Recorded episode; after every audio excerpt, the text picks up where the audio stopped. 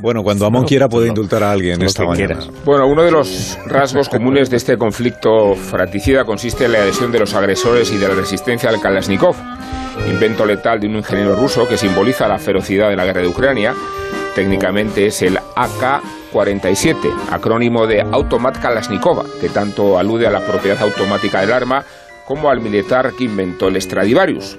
Tiene nombre de bailarín del Bolshoi, Mikhail Kalashnikov y en realidad ha sido el coreógrafo de la muerte, pues el Kalashnikov es el tótem funerario de la guerra y de la guerrilla de nuestro tiempo.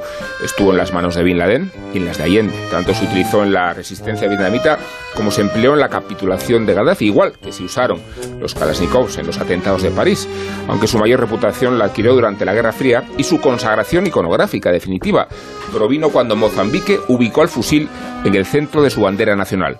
Kalashnikov, nuestro indultado, lo inventó hace ahora 90 años, aunque empezó a generalizarse hace 60 porque era barato, 12 dólares, algunos modelos, irrompible y fácil de usar. Hasta un niño podía manejarlo. De hecho, es el arma recurrente de los niños soldado en los conflictos africanos, exactamente desde 1971, cuando Idi Amin recibió el primer pedido continental.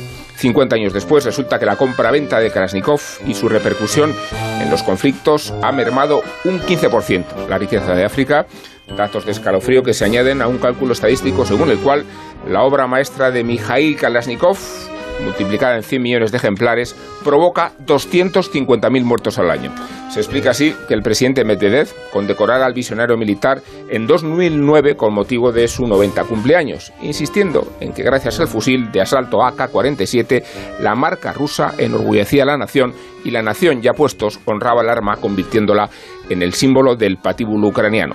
¿Qué sería de la matanza de Bosnia sin los Kalashnikovs? Por eso Goran Bregovic le dedicó un himno cuyo estribillo no necesita traducción.